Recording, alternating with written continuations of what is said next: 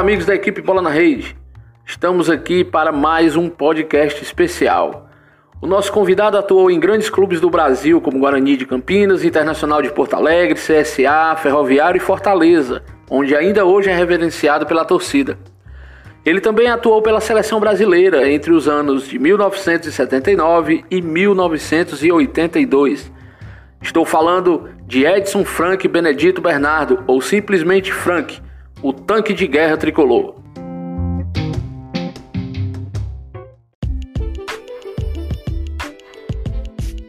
Frank, é um imenso prazer receber você aqui no podcast da equipe Bola na Rede. Esse prazer é todo meu, meu caro amigo Daniel.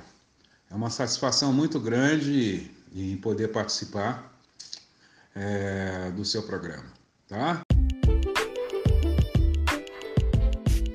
Qual foi o seu melhor parceiro de ataque? Grande Daniel, eu tive vários parceiros de ataque. Mesmo porque a gente jogava é, é, é de uma forma diferente. A gente jogava sempre no 4-3-3. Pô, eu me lembro que são várias, várias é, é, é escalações. Eu lembro de uma do, do, do Fortaleza que era Gilson, Frank e Júlio César Uriguelli. Essa, para mim, no futebol cearense, eu acho que não teve melhor. É, eu gosto de ressaltar que nós tivemos aí um meia que nos deixava também bem municiado. Esse jogador, eu joguei com muito 10, com muito meia esquerda, mas Assis Paraíba era uma precisão incrível em assistência, em mudança de jogo, em visão de jogo e assim por diante. É uma pessoa que eu também prezo muito, um grande amigo, irmão que eu tenho, e foi um dos melhores jogadores como camisa 10. E já joguei com outros também, né? Joguei com Jorge Mendonça, joguei com, com, com, com, com Zenon, joguei com Renato, então, é, são vários jogadores e cada um é, com a sua característica. Mas eu lembro muito bem é, da nossa equipe no Fortaleza que nós tivemos essa flexibilidade de poder exercer uma função e, e exercer bem. Frank, você é um multicampeão, conquistou títulos por onde passou. Mas qual foi a sua conquista mais marcante? Meu caro Daniel, é, Todas as conquistas foram importantes. Eu costumo passar para alguns amigos, para até os próprios jogadores com quem nós atuamos, que eu me lembro bem desde a primeira conquista é, no infantil do Guarani em 77, quando fui campeão paulista. Aí, na sequência, para mim, todas elas foram importantes é, o Guarani campeão brasileiro de 78, o Guarani campeão brasileiro de 81, que hoje seria a Série B, a qual o Fortaleza também conseguiu esse feito. É, bicampeão alagoano com CSA, 8485, enfim, e com o nosso Leão em 87.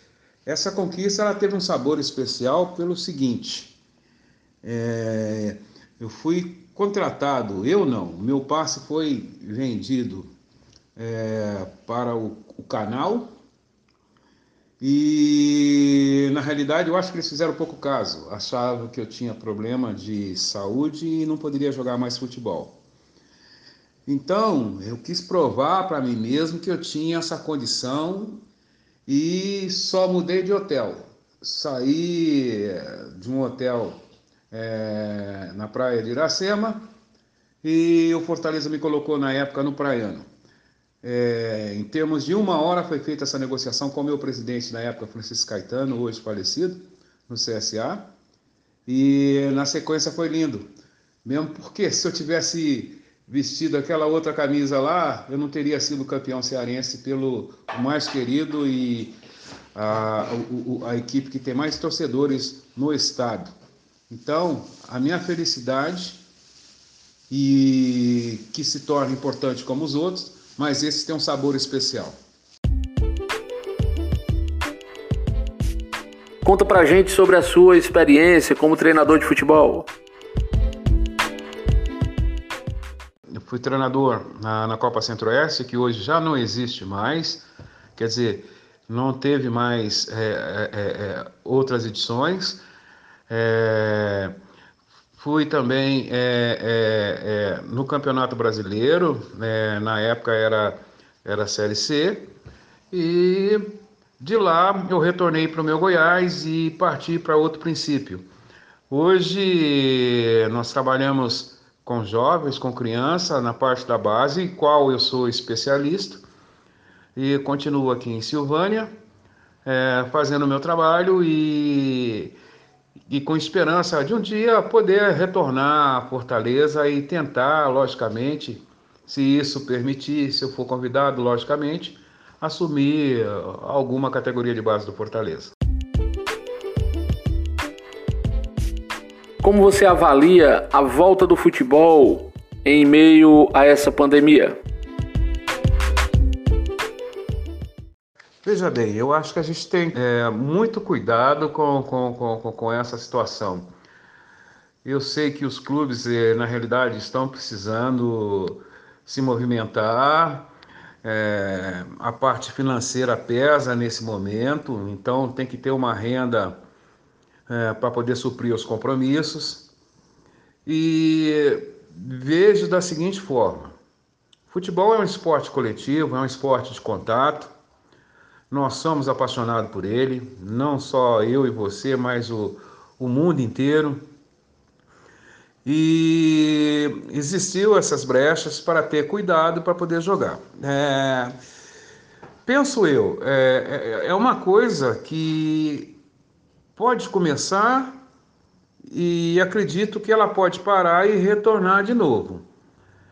No meu ponto de vista, no meu ponto de vista hoje, com essa situação dessa pandemia, é, eu preferiria que o pessoal ficasse treinando um pouquinho mais. Mas aí ia pegar a parte econômica, né? Aí ia arrebentar, porque nenhum clube aguenta jogar é, sem a sua economia, a sua parte financeira tá ok.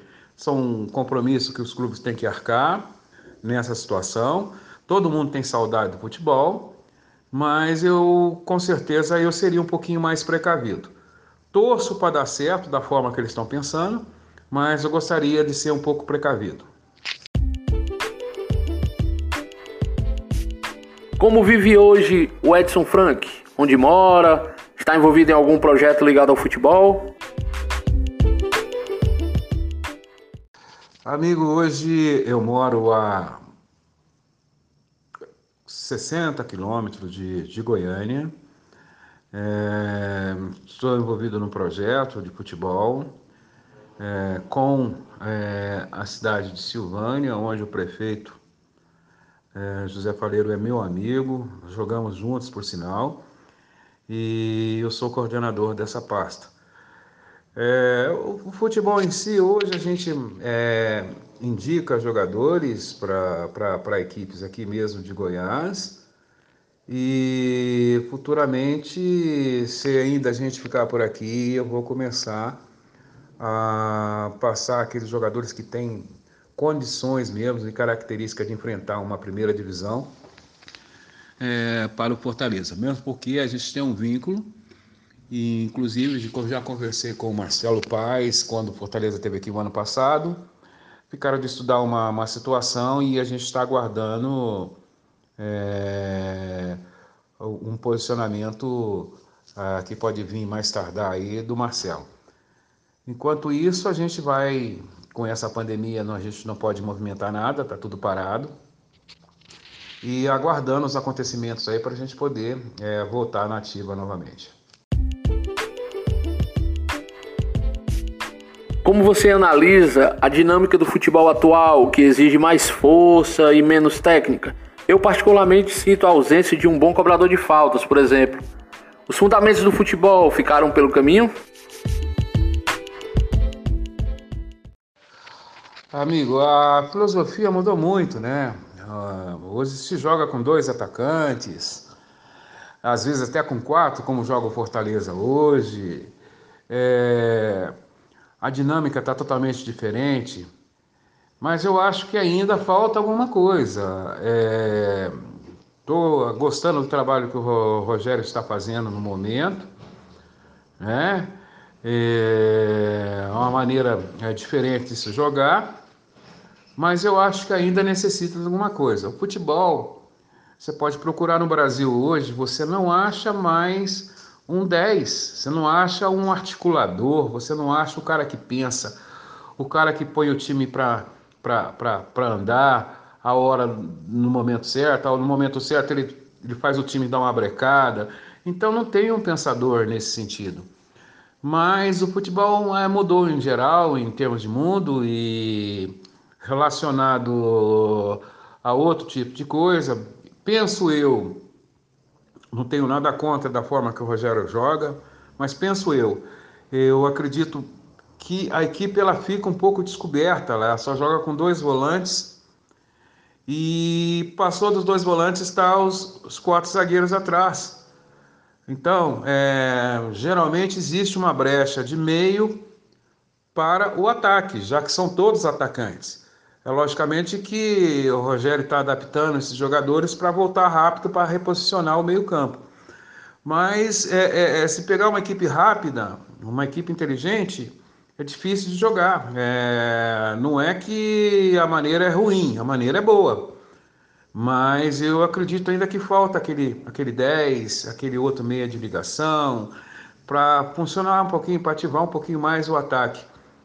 E no mundo inteiro hoje as coisas mudaram, né? Na Europa joga de outra forma, em alguns times sul-americanos de outra forma ainda.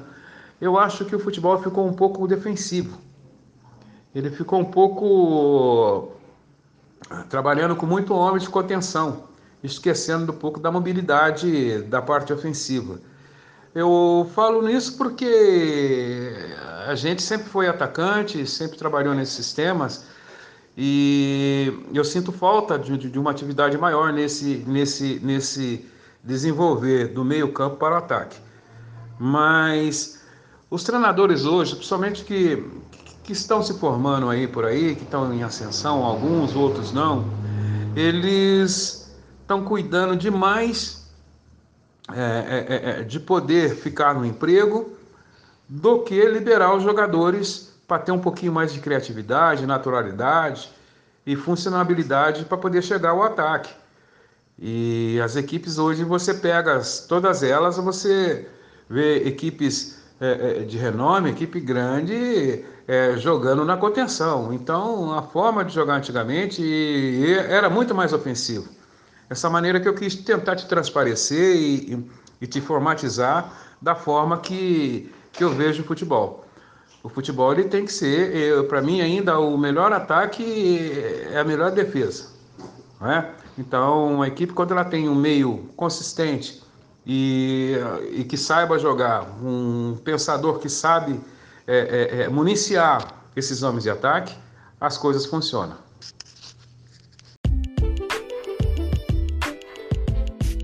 Você tem alguma lembrança triste do futebol? Sim, tenho. Eu tenho sim. É, hoje é até hoje, é, o que não sai da minha cabeça é a maneira que o time nosso aí, o time nosso não, o time adversário me tratou. É, essa mágoa não tem jeito de tirar porque ela, cabia, ela queria acabar com o profissional praticamente no meio da carreira.